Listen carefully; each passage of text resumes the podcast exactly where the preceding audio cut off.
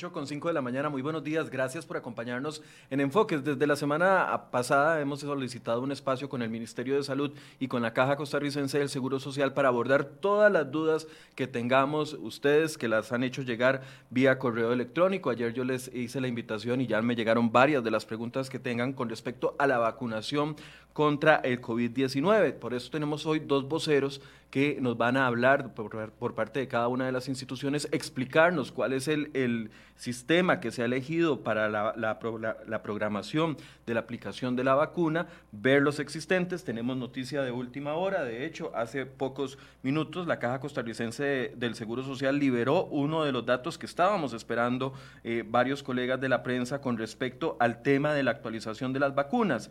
Eh, nos dice la Caja Costarricense del Seguro Social que Vamos a ver, aquí tengo el dato, que al corte del jueves 14 de enero, es decir, el día de ayer en la tarde, se registra un total de 24.859 personas, no, perdón, vacunas aplicadas, que corresponde a un 80.08 de las 30.700 vacunas que se han distribuido en el momento. Eso es parte de la actualización. Para este viernes, es decir, el día de hoy, se estarían aplicando el resto de las dosis para llegar a un total de 30.770 personas vacunadas. Recordemos que ya ayer también inició algunas de las personas a recibir la segunda dosis de esta vacuna. Todas las dudas que tengan son bienvenidas el día de hoy y quiero darle la bienvenida al doctor Roberto Arroba, coordinador de inmunizaciones del Ministerio de Salud, y la doctora Leandra Barca, quien lleva a cargo eh, la responsabilidad de tener este proceso de eh, implementación de la vacuna en la población.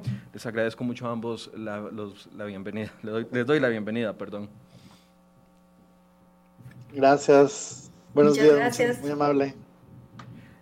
Gracias. Eh, vamos a ver, doctores, para, para, poder ir haciendo esto con bastante claridad. Hasta el día de hoy hemos recibido 87 mil dosis de la vacuna, ¿es correcto?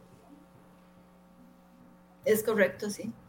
87 mil dosis. Hoy nos están dando un corte que dice que tenemos 24 mil 859 eh, personas vacunadas hasta el momento y que para el día de hoy tendríamos 30.770 personas vacunadas. Así es, eh, la, todavía durante el día de hoy, viernes, estarían aplicando las vacunas que se distribuyeron durante la semana, porque se distribuyen para aplicarlas durante los, eh, durante los cuatro días después de su, de su distribución, que fue el lunes. Entonces, hoy todavía están aplicando de esas vacunas distribuidas y esperamos pues que ya estén registradas para poder empezar a contabilizarlas esas 30.700 vacunas que hasta el momento, al corte del día de hoy, estarían aplicadas, significa que tenemos 30.000 aplicadas y 30.770 guardadas para la segunda dosis. Exactamente, cuando se van distribuyendo, eh, tenemos que ir eh, planificando las segundas dosis de las unidades que van más cerca de ya tener su segunda dosis y mantener siempre constante mientras llegue la vacuna todas las semanas el flujo para todas las unidades. Entonces ahorita tenemos estas 30 mil distribuidas y el restante eh, que son como 27, porque tenemos entre las tres entregas 54, si no me equivoco, 54 y un poquito, eh, son para segundas eh, dosis de las que ya vayan ingresando a segundas dosis y siempre pues el colchoncito en caso de que algo pase una semana. Las que, las que entraron la semana pasada, doctora, 33 mil dosis, porque, a ver, hemos tenido cuatro entregas, y, si usted, y usted me corrige, ¿verdad? Una primera entrega eh, alrededor del 24 de diciembre, me parece que fue el 23, con 9 mil dosis, para el 30 tuvimos otras 11 mil dosis recibidas, la semana tras anterior recibimos 33 mil, y la semana, eh, esta semana que termina, otras 33 mil, ¿es así? Exactamente, sí. Estas 33 mil que se recibieron esta semana no se han aplicado entonces.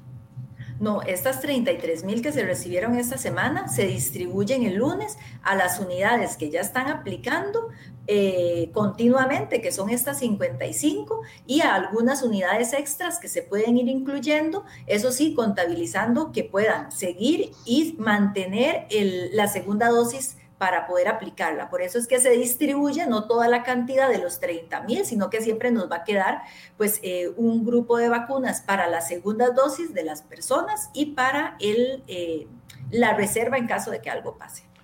Doctora, algunas personas tienen la percepción de que la, de que la vacunación va muy lenta. Y, yo le decía ahorita, eh, qué bueno que soltaron el dato ahorita previo a la entrevista porque nos da un panorama mayor. Hasta la mañana de hoy teníamos que solo se habían vacunado 10 mil personas. Ahora nos dicen que son 24 mil y que al finalizar el día serán 30 mil. Aún así, hay gente que piensa que la vacunación es muy lenta. ¿Puede explicarnos cuál es el proceso?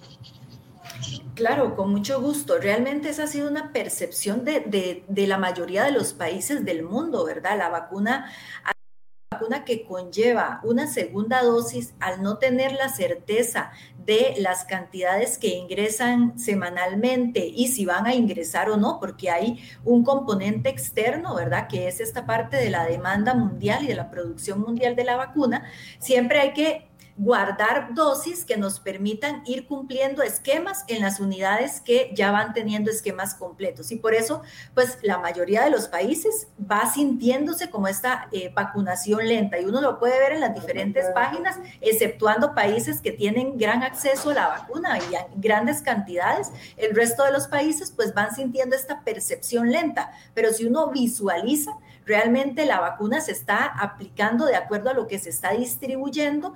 Eh, desde el punto de vista operativo es una vacuna que conlleva un poquito más de detalle, más que eh, hay que hacer una preparación, hay que descongelarla, hay que eh, prepararla, hay que utilizarla en tiempos específicos de horas y eso puede tener un poco más de detalle, pero realmente el ritmo de la vacunación está ligado a la cantidad de vacunas que podamos distribuir sin poner en riesgo, claro está, por lo menos la segunda dosis de, los, de las personas. Si en algún momento eh, una entrega no llega o llega menos de lo que se había esperado o se había eh, proyectado, estas dosis que nos van quedando eh, en reserva o en stock nos va a permitir ir satisfaciendo las necesidades inmediatas, ¿verdad? Para poder ir avanzando. Pero por eso se percibe un poco más lento, pero no es solamente eh, cuestión de un país, sino que la mayoría de los países. Son pocos los países que tienen gran acceso de vacuna y que pueden ir un poco más rápido. Hasta el momento con las entregas que tenemos eh, recibidas, ¿hay garantía de que, hay vacuna en primera y segunda dosis para personas hasta el próximo viernes, hasta hoy en 8. ¿Sería así? Sí, exacto. Sí tenemos las vacunas para aplicar su segunda dosis o garantizadas las segundas dosis de los que ya tienen su primera dosis. Y con la que recibimos esta semana, que el martes que entraron en la noche, esa se distribuye cierta cantidad que permita igual ir manteniendo esta reserva de segundas dosis, sobre todo por la incertidumbre ¿verdad? Cuando tenemos gran cantidad de vacuna en el almacén, como con cualquier otra vacuna, pues uno realmente la incertidumbre no la maneja porque siempre tenemos ese inventario de alrededor de tres veces para poder ir satisfaciendo la necesidad de las unidades sin necesidad de esperar. Eh, una entrega de un proveedor para poderla satisfacer. En este caso, estamos trabajando literalmente con lo que nos ingresa, ¿verdad? Entonces tenemos que siempre mantener pues esta reserva. ¿Nos puede explicar detalle a detalle el proceso, por ejemplo, con las 33 mil dosis que entraron el martes pasado? Porque algunos dirían, bueno, de ahí si entraron el martes, porque el miércoles no están aplicándoselas a las 15 mil personas? Y si la caja tiene una capacidad de eh, aplicar hasta 300 mil vacunas en, una semana cuando son campañas regulares, ¿por qué el miércoles no estaban eh, ya esas dosis distribuidas y entregadas y estaríamos con stock en cero? Claro, eso es muy importante. Eliminando eh, la, mitad de estas 33 mil, ¿verdad? Digamos, para poder guardar eh, una porción de segundas dosis y poder seguir eh, o mantener la posibilidad de garantizar el esquema completo en las personas, estas dosis que llegan, la, la mitad de estas 33 mil, se podrían entregar sin problema inmediatamente. ¿Qué sucede? Que esta vacuna tiene una viabilidad eh, corta de tiempo, ¿verdad? Son cinco días hábiles después de que sale del congelador para poder aplicarlas. Si se las damos a las unidades y las unidades empiezan a aplicar, la van a hacer sin ningún problema porque tienen, como usted bien menciona, toda la capacidad y, el, expertise para hacerlo, llegará un momento a la mitad de la semana que sigue que ya no tiene vacuna y no le podemos suplir la vacuna de hasta el día miércoles o jueves que vuelvan a ingresar. Entonces siempre, independientemente de que yo se las entregue el lunes o si yo se las entregue el miércoles o el jueves posterior, siempre voy a tener unos días muertos eh, que se van a evidenciar. ¿Por qué? Porque no tenemos suficiente de vacuna para ir satisfaciendo la necesidad continua de las unidades, excepto en esos periodos de cinco días. Y por eso es que se aprovecha eh, poder tenerla el lunes distribuida para aplicar de martes a viernes.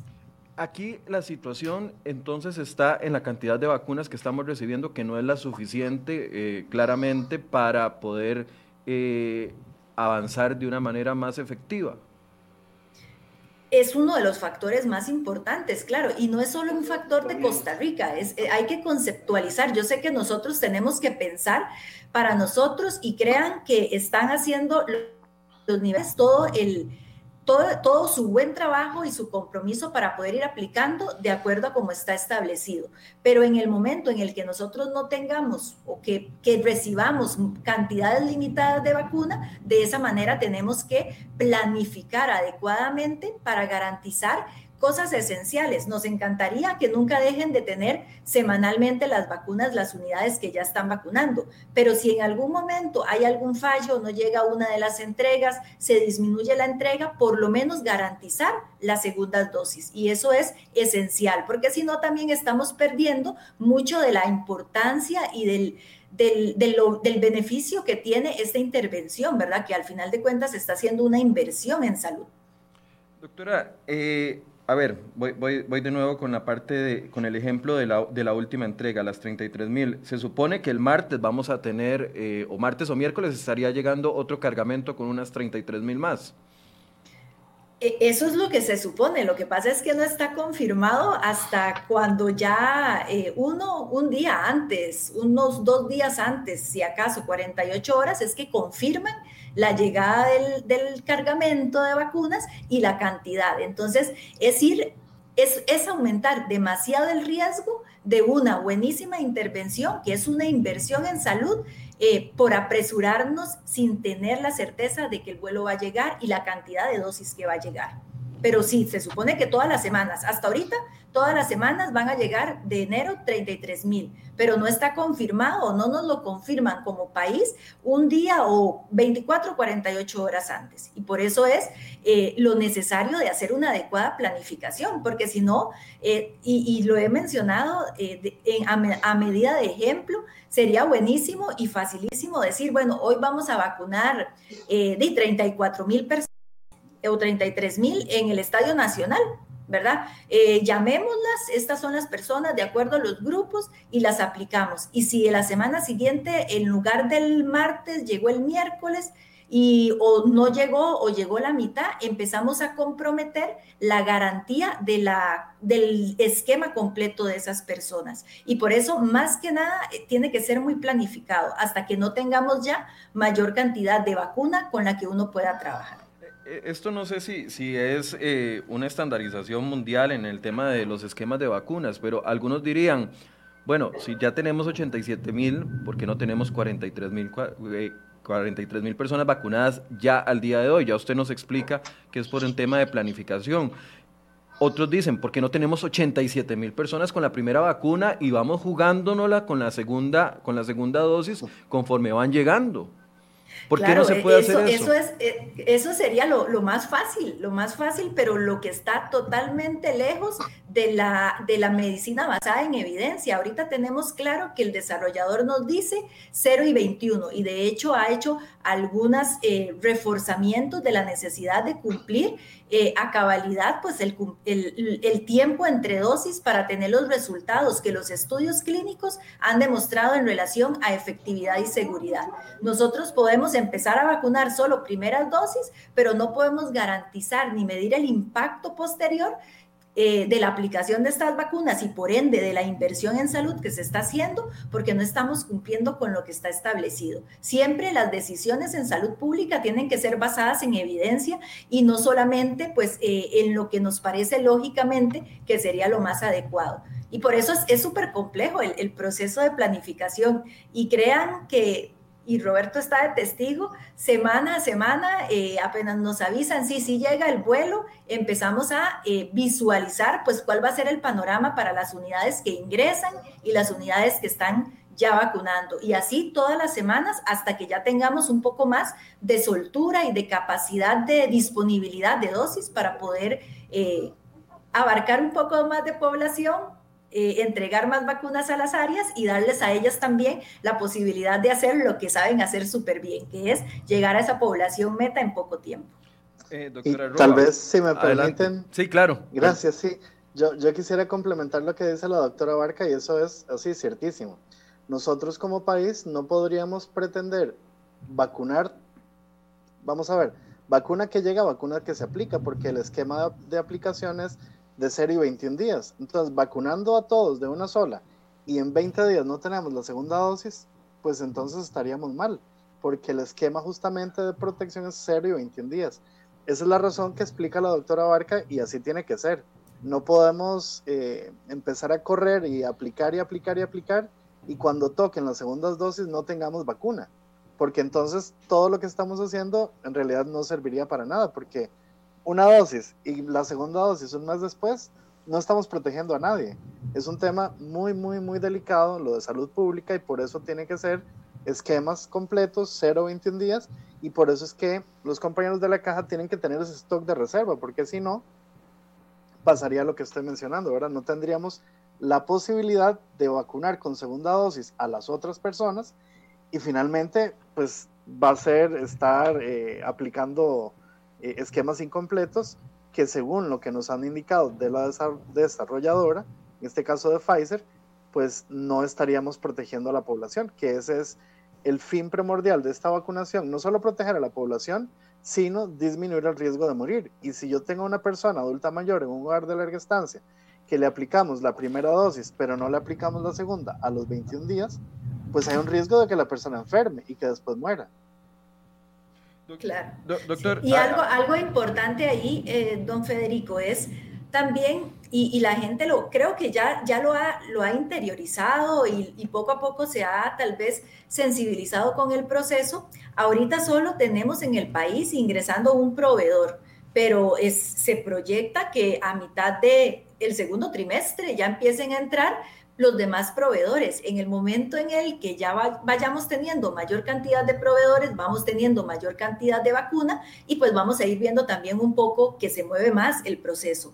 Pero, pero sí hay que tener como mucho cuidado en, este, en esta parte porque si no estaríamos invirtiendo en salud y al final no estaríamos garantizando pues los resultados que quisiéramos. La, ¿Qué pasa si una persona no se, no, no, no se vacuna al día 21 por X razón. Y, bueno, yo sé que si la persona lo hace por decisión propia, no va y no se pone la segunda dosis, etcétera, etcétera, cae en responsabilidad de ellos.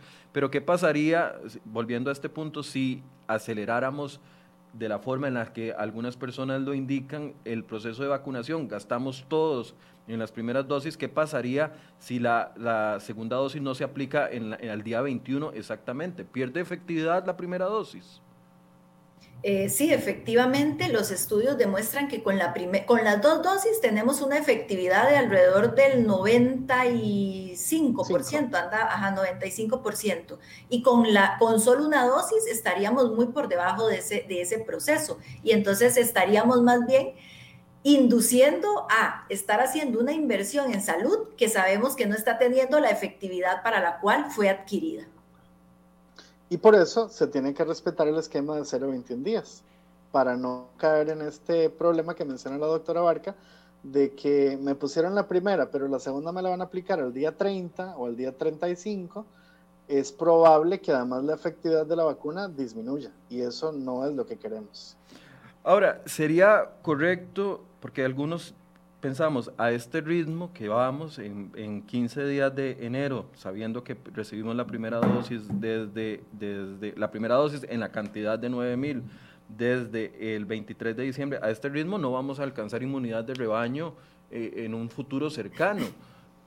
¿Cuál? Pero ahí hay que tener, hay que tener en perspectiva lo siguiente, ahorita están llegando solo 30 mil dosis, en febrero van a ser 66 mil dosis por semana claramente eso va a ampliarse y ya la caja va a tener la posibilidad de tener una mayor cantidad de vacuna, esto que menciona la doctora. Ahorita hay 30 y hay que dejar 15.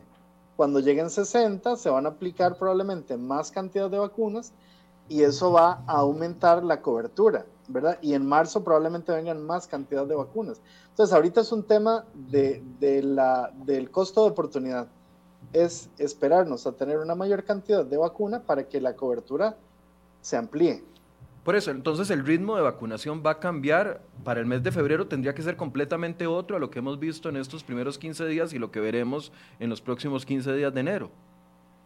Así es, siempre y cuando haya entrega eh, tal y cual está proyectado por los, por los desarrolladores, ¿verdad? Si seguimos con estas mismas entregas, eh, pues el ritmo va a ser igual, si nos bajan la cantidad va a ser menor, si no nos viene una semana va a ser diferente, pero si tenemos las vacunas, el ritmo va a ir aumentando. Se proyecta que a lo largo del año vamos a tener no solo aumento de vacunas semanalmente, sino también la entrada de otros distribuidores o de otros de los desarrolladores que el país eh, adquirió y entonces vamos a tener mayor cantidad de vacunas y entonces vamos a tener mayor porcentaje de personas vacunadas en una semana, en un mes, en un trimestre, etcétera. Pero siempre va a estar relacionado a la cantidad de vacuna y eso no se nos puede olvidar. Y sobre todo porque no tenemos vacuna eh, en stock para poder decir, tengo toda la vacuna de los 6 millones que tengo que aplicar. Ahí están guardadas y yo empiezo a aplicar y le puedo asegurar que teniendo las 6 millones,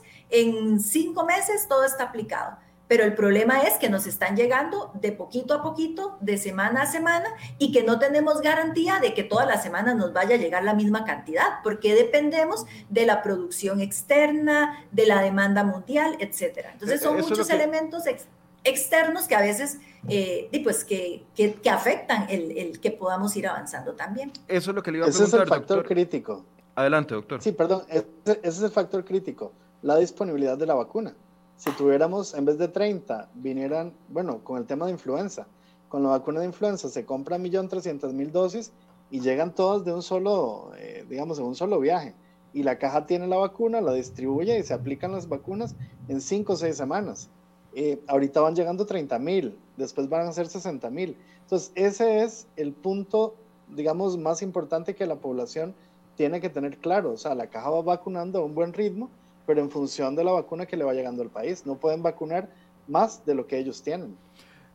¿Pueden garantizar el Ministerio de Salud y la Caja Costarricense del Seguro Social de que no se están guardando vacunas eh, innecesariamente? Y donde digo innecesariamente es vacunas que no sean segunda dosis eh, para la gente que ya recibió la primera. Sí, sí se puede garantizar que se están guardando las vacunas necesarias, no solamente para la segunda dosis de las que ya recibieron las primeras, esencial, ¿verdad? No podemos tener a, o, tener a un paciente que esta semana entra eh, a su segunda dosis y que le digamos, no, hoy no la tenemos porque no nos llegó la entrega. Eso está eh, garantizado y tenemos que seguirlo garantizando.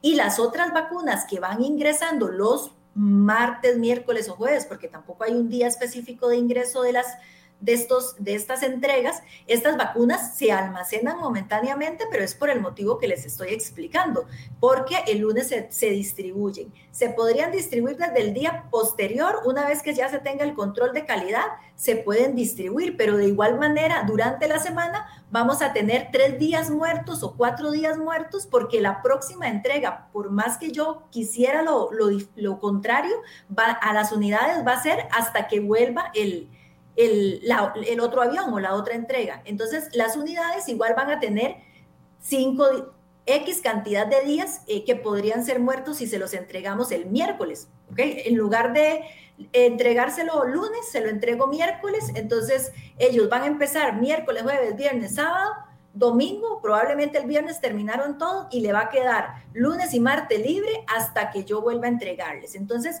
el tema de cuándo se lo entrego es relacionado a eso realmente. y ellos lo aplican en toda esa semana. Entonces, si hay, un, hay una parte de la vacuna que hasta el momento, con estas cuatro entregas, o al menos en esta cuarta, sí se está guardando, pero es guardando estratégicamente, entonces.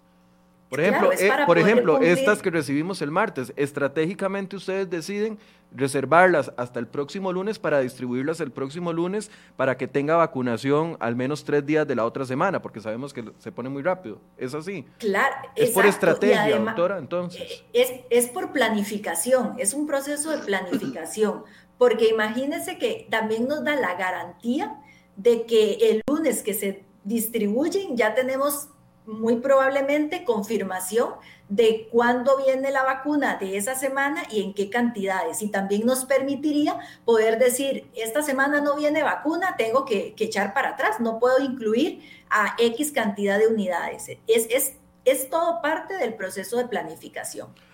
Tal vez también complementar a la doctora, perdón, lo más fácil sería lo más fácil sería no planificar y empezar a vacunar hacia diestra y siniestra pero por eso se tiene que hacer la planificación, justamente para prever estas, estas situaciones y que si por A o por B Pfizer no puede enviar vacuna la otra semana, por la razón que sea, la caja tiene ese stock para poder vacunar y aplicar segundas dosis, que es lo que finalmente queremos, esquemas completos para protección de la población. Yo, yo entiendo eso porque lo han repetido ambos en, en, varias ocasiones, que por A por B no lleguen y entonces es, es correr mucho riesgo, pero ¿qué es? Que dentro del contrato no hay o a estas alturas no está definido o hay una cláusula que puede evitar de que nos lleguen 33 mil como se nos prometió, o sea, ¿por, qué esta inseguridad? No, no, eso, eso, está, eso está claro, pero imagínese usted que haya un problema, esas vacunas vienen de Bélgica, ahora están con un temporal terrible en Europa, si por A o por B no, no salen los aviones, Madrid suspendió los, los vuelos en, en el aeropuerto, entonces esas cosas son los imprevistos que uno no sabe es lo que tenemos que prever que podrían pasar eventualmente. Ok, eh, algunas personas nos están haciendo ya muchas consultas y ya, ya casi vamos a empezar con esa, con esa parte, porque algunas están enfocadas en la lista de prioridades. Pero quiero preguntarles, si por A o por B razón una persona se le puso la primera dosis y no se le pone la segunda por X motivo, porque la persona no quiso, porque eventualmente no pudo asistir o, no se encontró a esa persona, ¿qué pasa con esa segunda dosis? ¿Se le aplica como primera dosis a, otra persona? Sí, eh, hay que recordar que la vacuna es viable después de que salió del congelador cinco días, ¿verdad? A, temperatura ya normal de, de, vacuna de refrigerador del programa. En ese momento están las vacunas de segunda dosis. Si yo por X motivo hoy no llegué, eh, porque estaba enferma, porque me pasó algo y puedo llegar mañana y mi vacuna no la han preparado, me la van a aplicar. Pero si ya pasaron esos cinco días o estamos a punto de finalizar esos cinco días, esa vacuna se aplica como primera dosis a alguien más de ese grupo de riesgo para no perder la oportunidad. Y tener, tener una sola dosis no es lo más recomendable. Con una dosis la persona va a producir anticuerpos, va a subir anticuerpos, va a tener una una cierta defensa, pero para que la persona realmente esté protegida, se requieren dos dosis y a los 21 días. Ok, ahorita se está vacunando solo personas y, vamos a entrar a, la lista de prioridades establecida por la estrategia. Pero, bueno, me pregunta aquí doña, ¿en febrero llegan a...? Ok, no, ahorita, ahorita entramos a eso. Y se me fue la idea. Lo de los grupos de riesgo. Sí, lo de los grupos de riesgo, pero tenía otra pregunta y se me fue. Bueno, entremos a los, a los, grupos de riesgo. ¿Cómo se definieron esos grupos? Porque hay muchas dudas y muchas personas están muy preocupadas por el tema de 58 o más, cuándo va a llegar la vacuna a esas, a esas personas. Con la programación de, eh, de vacunas que hay para los 33 mil de esta semana que vienen y las otras, y no pasa absolutamente nada eh, y llegan correctamente, ¿Cuándo estaríamos saliendo de este primer grupo eh, establecido por ustedes? Nosotros tenemos proyectados, si todo sigue como hasta ahorita, que todo el país como máximo ya en el primer trimestre haya finalizado su primer grupo y ya esté vacunando su segundo grupo. ¿Qué sucede con esto? Y hay que hacer la aclaración y yo creo que ya las comunidades pues se van a ir dando cuenta, todas las unidades van a empezar su, su segundo grupo de manera diferente. ¿Y de qué? por qué de manera diferente? Porque todas van ingresando en un momento diferente del año, ¿verdad? Eh, esta semana ingresaron 20, eh, la semana anterior ingresaron 24, etcétera. Y ahí van a agregándose unidades. Conforme la unidad ya vaya vacunando, más rápido va a cumplir sus seis semanas de aplicación del primer grupo para empezar su segundo grupo. Además, el otro elemento para poder visualizar cuándo empezamos el segundo grupo es qué cantidad de población de primer grupo tienen las diferentes unidades. Las unidades eh, rurales, las de las gran áreas metropolitanas, su, su, cantidad de policías, de cruzrojistas, de trabajadores de primera respuesta es más pequeña o es menor la cantidad que las unidades en el gran área metropolitana. Entonces, la posibilidad de que ellos terminen su primer grupo e inicien su segundo grupo, pues va a ser diferente a la del gran área metropolitana. Entonces, esos son los dos factores que hay que tomar en cuenta cuando vemos en qué momento pasamos de grupo. Sin embargo, está proyectado que si todo sigue como está ahorita, ya para finalizar segundo, primer trimestre, ya todo mundo haya finalizado, independientemente de que si es mucha la cantidad de primera respuesta o poca, ese grupo y que ya esté vacunando segundo grupos. ¿Cuánto, y en esa misma... ¿Cuánto? Perdón, perdón en esa misma línea. Ajá, adelante. De la doctora, solo para complementar la, la, idea sí, señor, adelante por ejemplo, no podemos comparar el, el, área de salud de, no sé, aquí, de San José, de Catedral, con el área de salud de Ojancha. La población es muy, muy, muy, muy grande, digamos, en San José, que en Ojancha. En Ojancha probablemente, no sé, tal vez no haya en un hogar de larga estancia. En San José sí hay. Entonces, esos factores hacen que tal vez en zona rural la vacunación sea mucho más, mucho más corta y entonces no se esperen eh, hasta, hasta marzo para iniciar, pueden empezar mucho antes. Y la otra cosa que usted mencionaba, ¿dónde o en qué nos basamos para definir grupos de riesgo? Y creo que es muy importante. La Comisión Nacional de Vacunación y Epidemiología se basa en factores epidemiológicos de mortalidad, es decir, ¿quién se nos muere más? Las personas que más mueren son los adultos mayores y sí, los mayores de 80 años, por eso en el grupo 1 están los hogares de larga estancia, que sabemos que hay personas que tienen una edad probablemente más de 70, más de 80 años. Otro factor importante es que están, es una población de mucho riesgo que están en un lugar definido. Si tenemos una persona que enferme por COVID en un hogar de, de larga estancia, imagínense que tenemos un riesgo muy alto de que no solo uno, sino que sean 20 o 30 adultos mayores que están ahí en el mismo lugar, con el riesgo de que puedan enfermar de que se compliquen, de que terminen en una UCI y de que mueran. Eso no nos pasa en las casas de nosotros. Probablemente está un papá, está una mamá que tenga 70, 80 años con otras condiciones que hagan que más bien ese círculo le pueda proteger, porque no van a salir a exponerse o si salen van a usar los, los mecanismos de protección personal. Entonces, la razón principal es riesgo de morir y riesgo de enfermar y contagiarse. Y por eso está el grupo también de las personas de primera respuesta, lo que son médicos, enfermeras, ministerio, caja, además está el tema de bomberos, Cruz Roja, policía, porque son los que más exposición tienen. Esta es la razón de por qué el grupo 1 va de, primero. ¿Cuántas personas componen ese grupo 1? ¿Cuántos miles de personas componen ese grupo 1? No sé si la doctora Barca tenía el dato. Eh, sí, son alrededor de, estaban como en 120, 130 mil. Ya voy a buscar el dato exacto y, se lo menciono, aquí lo tengo. Eh, ok, dentro de ese grupo ha habido críticas y algunas personas nos han escrito diciendo que por qué se están vacunando a administrativos que no es, no aquellos administrativos que lo reciben a uno en el EVAIS, la señora que le hace la validación de de, derechos, o la persona que le recibe o le llena eh, la boleta de la vacuna. porque algunos cuestionan por qué se está vacunando a personas que no son administrativos, que, son administrativos pero que no tienen contacto directo con el proceso COVID-19? Eso es correcto, se está vacunando así, como lo dicen, a personas, por ejemplo, del edificio central que no tienen eh, contacto directo, por ejemplo, con, el, con las personas COVID en este momento de las unidades o de las instituciones de primera respuesta se están vacunando atención directa COVID, atención eh, directa población, que no, no, necesariamente sea COVID, pero que igual permite la continuidad de los diferentes servicios, y atención indirecta. Pero ahí es muy importante que eh, visualicemos y que también aclaremos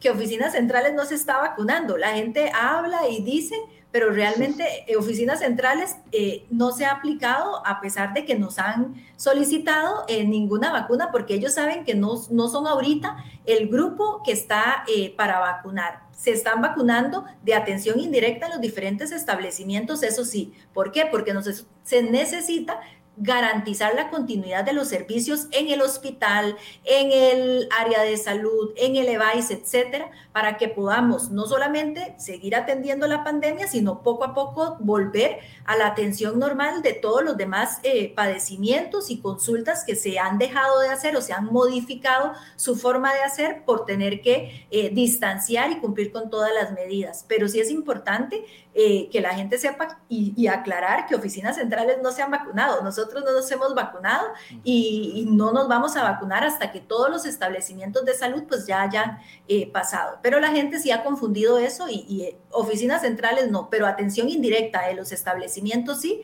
porque ocupamos garantizar la continuidad de los servicios. De igual manera ocurre con el ministerio, con la Cruz Roja, etcétera. Sí tenemos que pues garantizar la continuidad de estos servicios que en este momento están catalogados como de atención de respuesta primaria. Y también mencionar que en el Ministerio de Salud, oficinas centrales, tampoco nos hemos vacunado en esa misma línea que menciona la doctora. Por eso, ustedes descartan esa afirmación completamente, entonces. completamente, es que eso no. pueden preguntarle al Ministerio, a la caja, a quién se han vacunado del nivel central y absolutamente nadie. Se están vacunando áreas rectoras, áreas de salud, porque son los que están atendiendo pacientes. Pero nosotros que no tenemos atención de pacientes, no, aunque, aunque también en la caja y en el Ministerio de Salud se atienden personas que llegan a hacer consultas y son de un riesgo porque usted no sabe si la persona venía o no venía con COVID. Entonces, también dentro de todo eso se tiene que dimensionar porque lo que se quiere es justamente continuidad de los servicios. Sí, hay un elemento importante porque creo que, que, hay que recalcarlo, es que en oficinas centrales de caja y ministerio trabajan personas que hacen guardias en SEACO eh, o en algún hospital, esas sí se han vacunado, pero es porque tienen su atención directa. Pero digamos, la, la vacunación como tal, que siempre hacemos de oficinas centrales, todavía eh, ni ha iniciado ni tampoco está pues próxima a iniciar en, las, en estas próximas semanas, pero es por lo mismo. Sin embargo, que quede claro que en las áreas de salud o en nuestros establecimientos o áreas rectoras, porque también lo menciona el doctor Arroba, eh, la continuidad del servicio es necesario y por eso ahí se vacunan primero atención directa COVID, atención directa población y por último atención indirecta, pero ahí sí se vacunan. Algunas personas nos están preguntando, Bill Gutiérrez, por ejemplo, y, vi otra persona, Heriberto me parecía, que dicen, bueno, los adultos mayores en hogares de larga instancia, claramente todos estaremos de acuerdo en que los vacunen, pero ¿qué pasa con los adultos mayores que no están en hogares de larga instancia y que viven en las mismas condiciones, condiciones de pobreza, condiciones de exposición. Y les voy a contar algo que a mí me marca todas las mañanas cuando vengo al trabajo. Aquí en la esquina del Colegio de Periodistas se paran dos adultos mayores a pedir dinero. Yo les he dado mascarillas en algunas ocasiones porque ellos no las usan pero son personas de riesgo y, son personas que se paran a pedir dinero ahí y uno sabe que sacarlos de las calles es, complicado. Y entonces hay otros grupos que están dentro de esa misma categoría de necesidad de la vacuna que no están siendo contemplados o uno no podría garantizar de que en la casa están recibiendo, como decía el doctor Arroba, los mismos cuidados que, eh, o generalizar de que están recibiendo los cuidados adecuados. ¿Cómo se está analizando eso?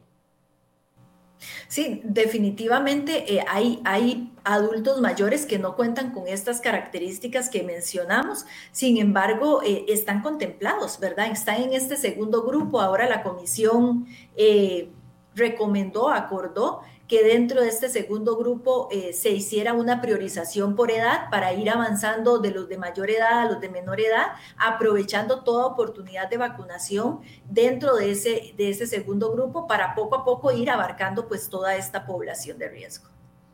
Incluso estas personas que usted menciona que están en la calle en condición de indigencia o de pobreza, que no son asegurados, tienen vacuna asegurada es, complicado porque uno puede decir aquí, bueno, vayan a Levi's, ahí los van a vacunar, los van a apuntar en una lista, pero, pero bueno, esa es la, recomendación que se tiene.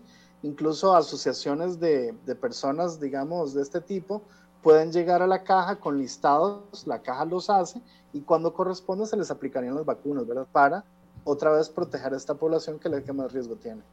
Ok, sobre este mismo, siempre hablando del primer grupo, pero entonces el, el personal indirecto sí está incluido en el primer grupo, pero hasta el momento no se ha vacunado, es lo que ustedes me querían decir. No, pero indirecto, perdón, indirecto puede ser obviamente no el médico y la enfermera que están atendiendo al paciente, pero puede ser una secretaria que está llenando los papeles. Esas personas se tienen que vacunar. No hacemos nada vacunando en un hospital solo emergencias y, y unidad de cuidados intensivos y no vacunamos al resto de personas. O sea, es una dinámica muy compleja la de un hospital como para pensar que no vacunemos a los que no ven pacientes porque esa persona se puede contagiar, puede enfermarse, lo que implica una cuarentena en un hospital, cerrar el hospital, ¿verdad? Que ya ha pasado, entonces eso no se puede hacer. Eh, hablando del segundo grupo, de los mayores de 58 años, que ahora está priorizado los mayores de 80 dentro de ese segundo grupo, ¿es así? De mayores a menores, así es. Ok, hablando de ese segundo grupo, ustedes hablan de trimestre, de que se va a, comenzar a aplicar y que se va a traslapar el primer grupo con el segundo por, eh, en el momento en que tengamos más vacunas. Ese segundo grupo, entonces, podríamos pensar que, hablando de trimestre, sería, si son 160 mil personas, las del primer grupo, y se les está dando prioridad a ellos, empezaría a vacunarse hasta finales del otro mes, de febrero, o mediados de febrero.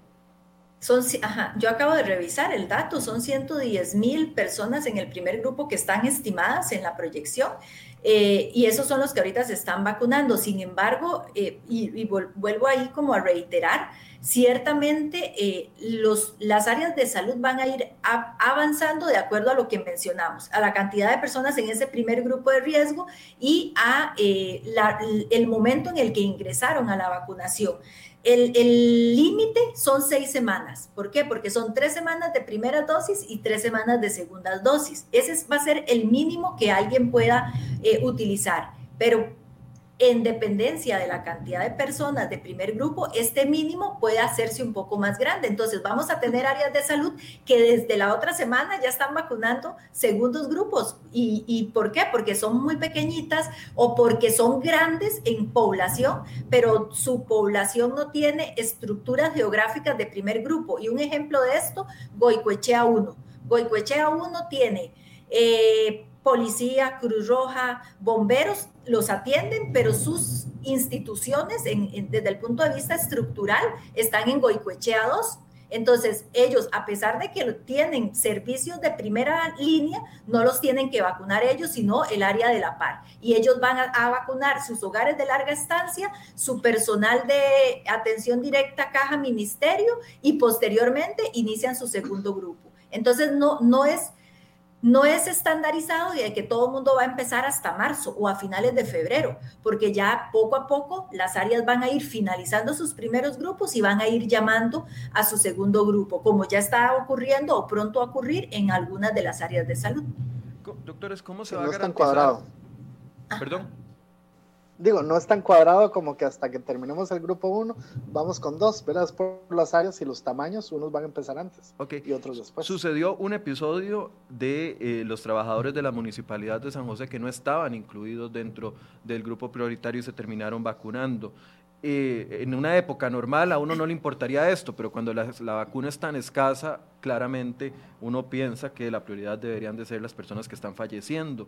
¿Cómo se garantizan? ¿Han implementado a raíz de esta situación algún tipo de control de calidad, de trazabilidad para que esto no se vuelva a repetir?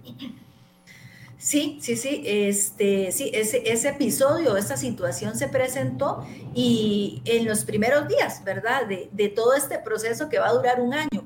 Eso permitió y fortalecer, eh, recapacitar a, la población eh, que está a cargo de los procesos de vacunación, fortalecer los procesos de supervisión que ya estaban implementados eh, y algunos otros procesos eh, paralelos de fiscalización desde todas las instancias institucionales para poder evitar pues que esto siga ocurriendo. Se ha estado haciendo muchísimo énfasis en esta población de los equipos locales de vacunación para que pues estemos cumpliendo a cabalidad con lo establecido y que si tenemos alguna duda, porque es que hay situaciones extrañas en cada nivel eh, y en cada área de salud, pero si tenemos alguna duda antes de vacunar, pues que se comuniquen con sus responsables para poder pues también garantizar el cumplimiento de este, de este manual. Por eso, pero si hay, una, si hay una trazabilidad para evitar, como lo dicen popularmente, más colados en la lista. Se están haciendo todas las, ajá, se están fortaleciendo todo lo que ya estaba establecido e implementando otras estrategias de fiscalización para evitar pues que esto eh, vuelva a pasar, exacto. Porque siempre habrá alguien, ¿verdad? Que quiere, por ahí han salido otras, otras eh, situaciones eh, en donde se ha querido pues pasar de un grupo a otro y, y por ahorita pues se han encontrado adecuadamente, oportunamente y detenido, pero la idea es pues que todos estos procesos de supervisión y de fiscalización nos ayuden a que todo este proceso pues se garantice esta ¿Qué tipo de este situaciones, doctora? ¿Qué tipo de situaciones?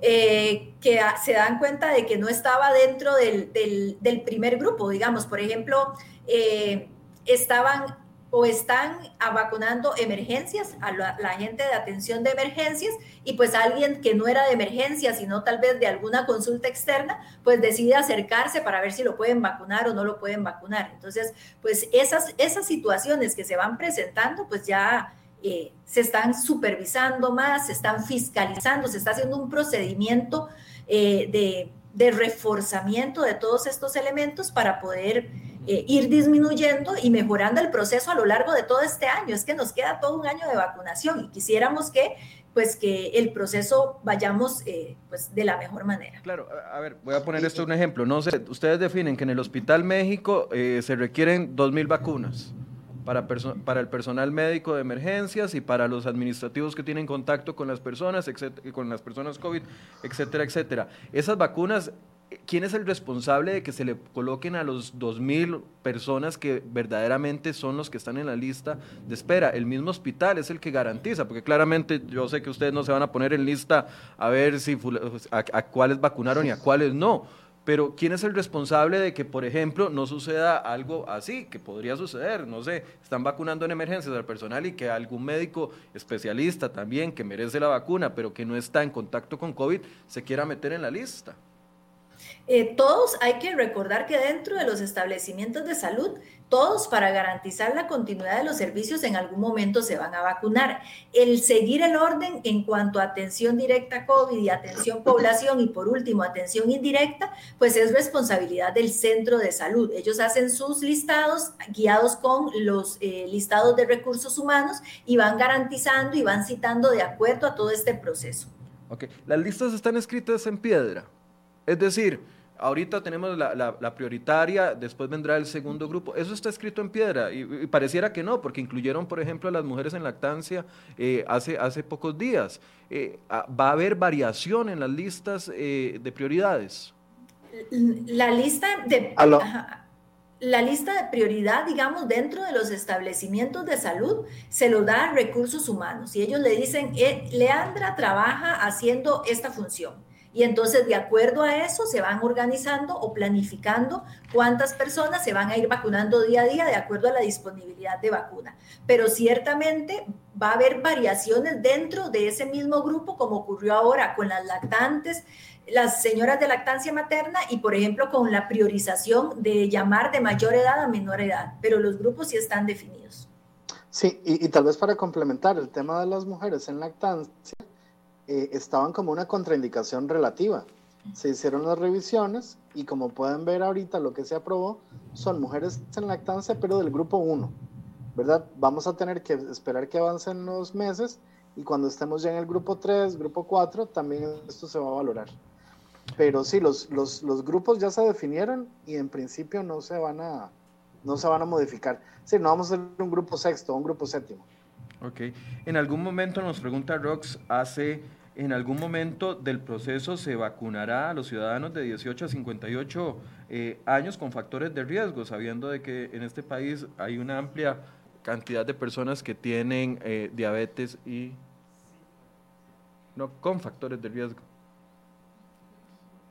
Sí, correcto, están en el grupo 3 y eso sí, ¿verdad? Hasta que, vamos a ver, el grupo 1 es estricto y se vacuna grupo 1. Después vendríamos con grupo 2. Eh, y finalmente ya seguiría el grupo 3. Aquí el tema es que si una persona es, eh, digamos, del grupo 3, es decir, una persona entre 18 y 58, tiene que cumplir ese, ese requisito, tener un factor de riesgo para que pueda ser vacunado. Pero será, digamos, hasta que lleguemos eh, avanzado el, el, periodo de vacunación. Y sin ¿Cuándo? Eso. ¿Perdón? No, termina la idea, perdón por interrumpirlo. No, el cuándo, el cuándo no lo sabremos porque no tenemos una fecha establecida, ¿verdad? Eso iremos viendo conforme van pasando los meses. ¿Y sin factores de riesgo? Los que no tienen factores de riesgo entre 18 y, 50 y, 40, digamos, porque, porque el quinto grupo es a partir de los 40, en principio ahorita todavía no tienen vacuna. Eh, en principio Porque además, la, la explicación, perdón, es porque son los que tienen menor riesgo de morir, menor riesgo de enfermarse, eh, los que menos complicaciones tendrían. Y tenemos que recordar, la prioridad es riesgo de morir, riesgo de contagio y disponibilidad de vacuna. Si tuviéramos 6 millones de vacunas, obviamente va toda la población, digamos.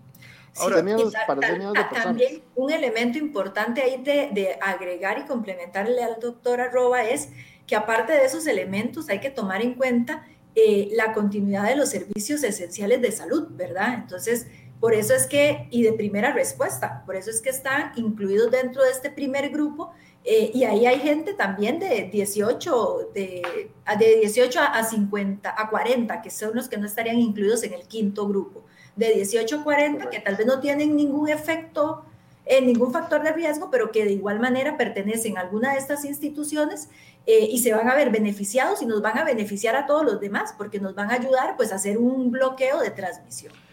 En, la planificación está una segunda vacuna, bueno, no, sería una tercera y cuarta dosis para, para una misma persona. Es decir, por ejemplo, los que vacunaron eh, a, los simbólicos que se hicieron el 24 de diciembre, aquellos adultos mayores, ¿cuánto les va a durar esa inmunidad? Estarían, eh, sabemos de que hay una incertidumbre también con respecto a eso, pero está planificado, no sé, que seis meses después reciban nuevamente la vacuna o, o no. No, no, no. Lo que está planificado es ahorita un esquema, dos dosis y nada más. Los, los estudios de fase 3, fase 4, siguen haciéndose y siguen continuando haciendo investigación en las personas que fueron parte de, estas, de estos estudios para ver cuánto tiempo puede durar la inmunidad. Entonces, de momento no se sabe si va a ser solo por un año. Hay una gente que dice que pueden ser varios años, incluso hay personas que dicen que puede ser una inmunidad de muchos años, como en el caso de la vacuna contra fiebre amarilla, que es una sola dosis en la vida y nada más. Pero eso no lo sabemos, tenemos que esperar a que pase el tiempo. Y con su pregunta, sí, no se vacunarían otra vez estas personas. No se vacunarían. Ya los que recibieron las dos dosis, ya eso fue por este año. Sí, correcto. Ok. Eh, tenemos una pregunta del epidemiólogo don, Ronald Evans que nos le ha llevado el ritmo muy de cerca al tema de la pandemia. Voy a ponérselas para que ustedes la puedan responder, por favor. ¿Qué con los ultra refrigeradores que ayer apareció en la prensa de que apenas salen mañana de China los que han sido comprados? Tengo, tengo información de, lo que, que de los que se están utilizando actualmente pertenecen a otras instituciones, especialmente la Universidad de Costa Rica. Eh, ahora, bien, me llamó la atención esa noticia publicada ayer de que dice que la, incluso la empresa vendedora dice que el pedido se hizo muy tarde, se hizo en, en diciembre, a fines de diciembre, y que por lo tanto ha habido tropiezos en el envío más rápido. Estas ultra refrigeradoras vienen por vía marítima, entonces se estima que tardarán de 40 a 45 días en llegar, mes y medio. Estamos hablando de que llegarían a principios de marzo. La pregunta que se puede hacer, ¿no será muy tarde para tener estas refrigeradoras? ¿Qué va a pasar con... Nos agarró tarde para la compra de estos ultracongeladores sabiendo de que van a salir apenas hasta el día de hoy. ¿Por qué no se ordenaron cuando se ordenaron las vacunas? ¿Por qué no se previó eso? Realmente está programado o proyectado que eh, la fecha de entrega de estos congeladores es la tercera semana de febrero eh, y eh, estarían instalándose si llegan en la fecha que, se, que prometió el proveedor y que proyectó el proveedor ya en la primera semana de marzo, momento en el que tenemos también proyectado el mayor o el aumento en la cantidad de dosis de Pfizer para poder eh, distribuir a estos eh, congeladores. Entonces, realmente el proceso se hizo eh, dentro del, tiempo establecido por ley para poder adquirir todos los insumos. Y tal vez para complementar, hay que recordar, es una licitación pública. Estas compras las hace la Comisión Nacional de Emergencias. Participaron varios proveedores. Hubo personas de estos que perdieron, digamos, la licitación, que apelaron. Eso, desgraciadamente, nosotros no lo podemos controlar. No es una excusa, pero además se hizo todo en el plazo de ley y están ya, digamos, en camino. Lo otro, hay que tomar en perspectiva, o sea, tenemos que están llegando 30 mil dosis no depende de nosotros. Si nosotros quisiéramos, le hubiéramos dicho a Pfizer, mándenos un millón de dosis. Y ya vemos nosotros cómo vemos el tema de los ultracongeladores.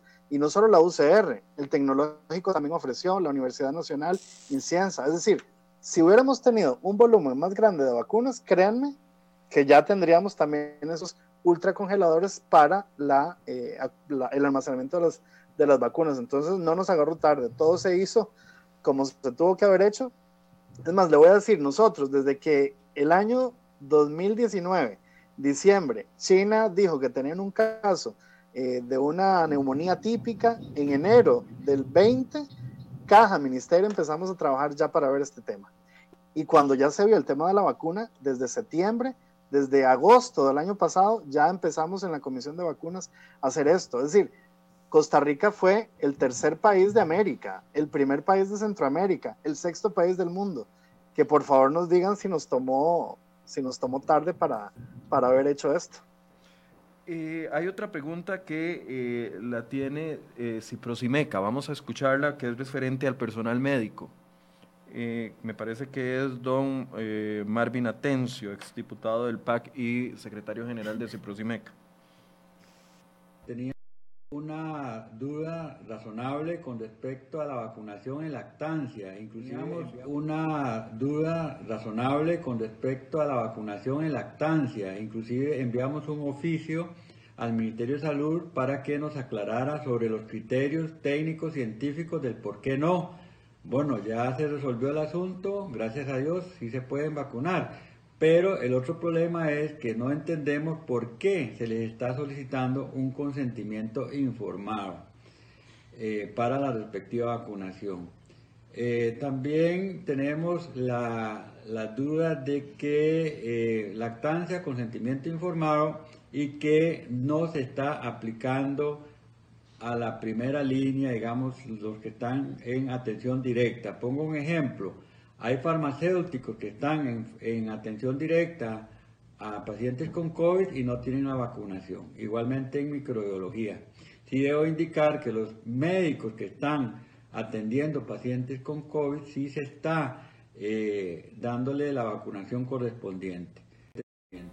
Ok, ok. Son, no sé si escucharon, si escucharon, si escucharon, si escucharon, si escucharon, si escucharon, si escucharon. Sí, vamos a ver. Un poco cortado, pero se escuchó.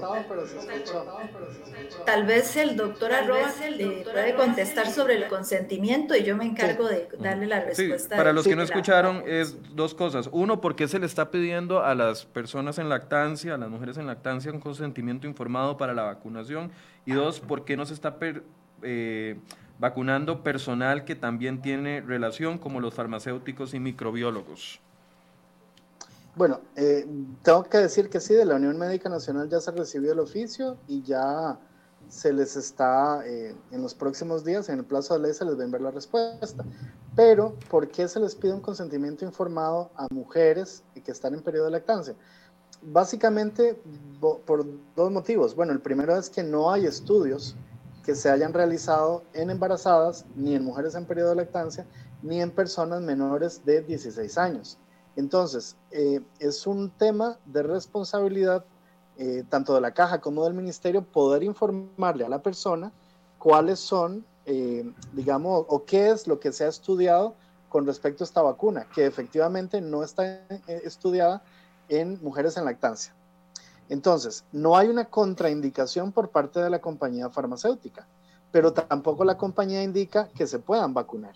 De tal manera que se le tiene que explicar a la persona qué es la vacuna, qué efectos produce, cómo, eh, cuál es su mecanismo de acción. Y aquí valga tal vez hacer la aclaración, es una vacuna que por su composición, que es un RNA mensajero, es una vacuna que eh, lo que hace es justamente, digamos, alterar el, eh, digamos, es un, es un antígeno que cuando se le inyecta a la persona, lo que hace es que modifica el antígeno el, antígeno, la espiga del coronavirus para que la persona produzca anticuerpos.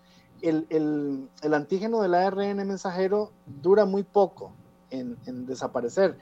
Es muy poco probable que incluso pase por la leche materna, pero nosotros tenemos que hacer esta, esta información a la persona y una vez que la persona se le informa de todo esto, la persona consciente o no que se vacune. A nadie se le está diciendo, si no firma, no se vacuna. Usted como persona responsable se le explica, se le dice qué es esto, qué es el tema de la vacunación, que no hay estudios en, mujeres embarazadas ni en lactantes, y finalmente usted decide si se vacuna o no. Es muy importante también mencionar, eh, son muchas las personas que han estado, eh, digamos, indicándole al Ministerio de la Caja el tema de vacunación en mujeres lactantes.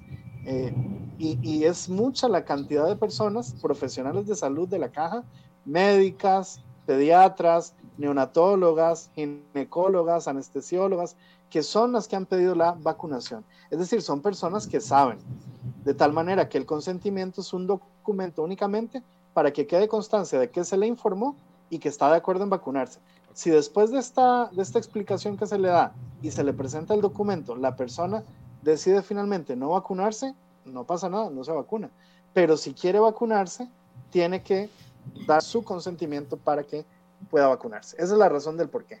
Yo sé que ya se nos fue el tiempo, pero quisiera hacer cinco preguntas de así de, de respuesta muy breve para no quedarle mal al público. Si quiere, doctora, responda lo, lo de muy el tema de microbiólogos y, farmacéuticos.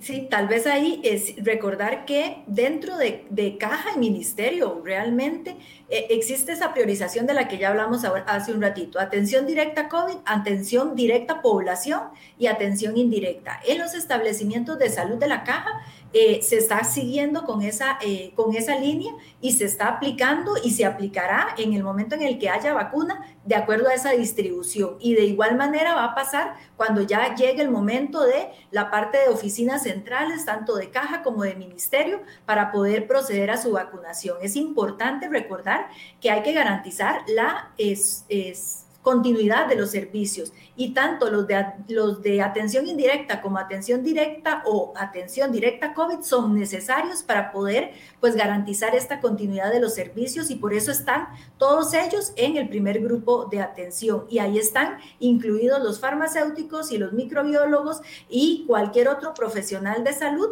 pero que esté en esos grupos. Puede ser que a un área de salud inicialmente le entreguemos, y, y vuelvo a recalcar, es que depende de las dosis, 20 dosis para eh, la primera semana. Y ellos van a tener que tomar su listado y decir, bueno, estos son los de primera respuesta directa COVID, estos son los de atención directa población, en donde muy probablemente habrán farmacéuticos, microbiólogos y los de las otras disciplinas, y estos son los de atención indirecta. Y de acuerdo con la cantidad de vacuna ir avanzando. Todos se van a vacunar dentro de ese primer grupo, aunque en momentos diferentes. Y eso es importante. Ok, vamos con respuesta breve, como decían en el cole. En Alajuela, don Luis Corella dice, ¿cuándo empiezan a vacunar a los adultos mayores? Porque no hay ningún tipo de información, pregunta don Luis. Eh, ya se están vacunando adultos mayores en hogares de larga estancia, ya como le mencionaba, hay áreas de salud que están avanzando a su segundo grupo y eh, según el informe de hoy, habían como 6.700 eh, adultos eh, mayores ya vacunados. Conforme vayamos teniendo mayor cantidad de vacuna, pues se va avanzando más rápido en la aplicación de esta para poder ir avanzando a los grupos. De los 30 mil entonces, 6.700 son adultos mayores y el resto el personal eh, de atención inmediata. sí, es que no tengo el dato ahorita, pero sí hay un porcentaje, son como 2.000 ya le, ya le averiguo ahorita el dato. Pero sí, ya hay, hay, adultos mayores de larga estancia y ya empezándose en, a vacunar en áreas de salud, segundo grupo. Ok, Roy Cruz dice rápidamente, los virus mutan y como hemos, como hemos podido ver, ya hay varias mutaciones del COVID-19 y fijo van a haber más. Tomando en cuenta que estas vacunas se empezaron a elaborar hace meses, me surge la duda eh, en cuanto a su efectividad para las nuevas cepas. Pfizer, Pfizer ya, ya tiene estudios sobre esto y ya dijo que la vacuna que estamos nosotros utilizando es efectiva también contra las cepas, las variantes de Reino Unido, de Sudáfrica, ¿verdad? Porque eh, ya lo han hecho, eh, ya hicieron pruebas con personas que eh, tenían esa cepa. Ok. Wensa Mayoa dice eh, felicitarlos primero por la labor y después dice que es educadora. Vamos a ver, el ministerio, soy profesora y han sido volver a clases, pero al no haber vacuna para menores de edad, ¿esto significa un alto riesgo de contagio? El tema de los, de los profesores están en el grupo 3, ya, en el grupo 4, perdón, ya están definidos así. Ahora, la recomendación cuál es? Que si es una persona, vamos a ver, el tema de los profesores, si tienen más de 58 van en el grupo 2, si tienen un factor de riesgo van en el grupo 3 y si no irían en el grupo 4. Con el tema de los niños, lo que se ha visto es que son los que menos complicaciones han tenido, que no quiere decir que se puedan enfermar y pueden complicar, pero cuando hemos visto los análisis epidemiológicos son los que menos han tenido. Eh, y lo otro importante es que el MEP también ya está sacando las recomendaciones que son avaladas por el Ministerio de Salud para que las personas vuelvan a clase, el tema del distanciamiento entre pupitres, el tema de las eh, clases virtuales unos días a la semana. Entonces, todo esto va, digamos, eh, a, asegurarnos que la probabilidad de que una persona contagie pues sea baja. Eso sí, la persona tiene que poner de su parte para poder eh, protegerse, ¿verdad? Y por último, si se está vacunando personas que ya les dio COVID, específicamente adultos mayores. Eh, ¿Vale la pena vacunar a personas que ya les dio COVID? Vale la pena, se están vacunando y la indicación es que se vacunen 90 días después de haber sido dados de alta, porque hay personas que se pueden reinfectar. Doctora Barca. Sí, sí, sí, efectivamente se están vacunando siempre y cuando obtengamos ese periodo de ventana de 90 días para poder eh, aplicar esa dosis. Bien, eh, muchas gracias, doctores. No sé si quieren hacer una conclusión.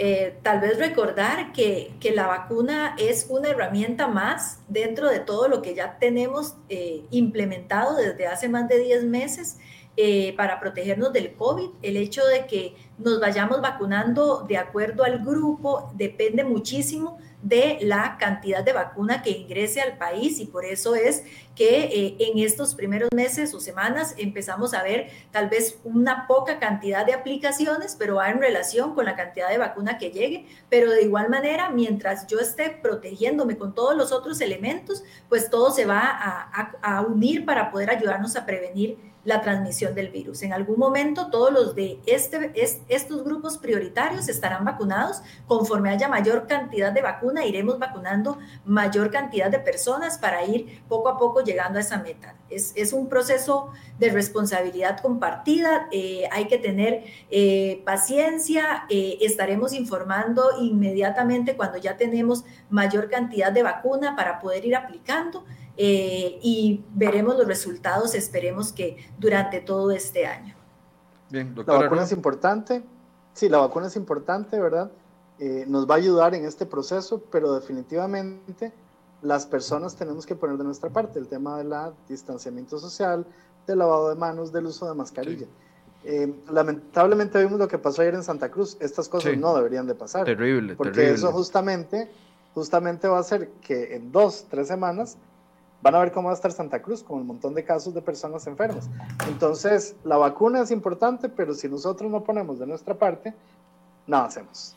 ¿Qué, pasaría en ese caso? Digamos, si, sabemos de que ya hay un alto foco de contagio en Santa Cruz, ¿se le daría prioridad con, el tema de vacunación a, algunas personas sabiendo de lo, que, de lo que sucedió y las cifras que hemos visto? ¿O, o esos, esas tipos de situaciones no variarían, no variarían el esquema eh, establecido y la planificación. Los grupos ya están establecidos, no, no, podríamos estar variando en función de esto porque entonces a cada rato tendríamos que decir, vamos para allá. ya la caja Sería premiar a los que se portan mal.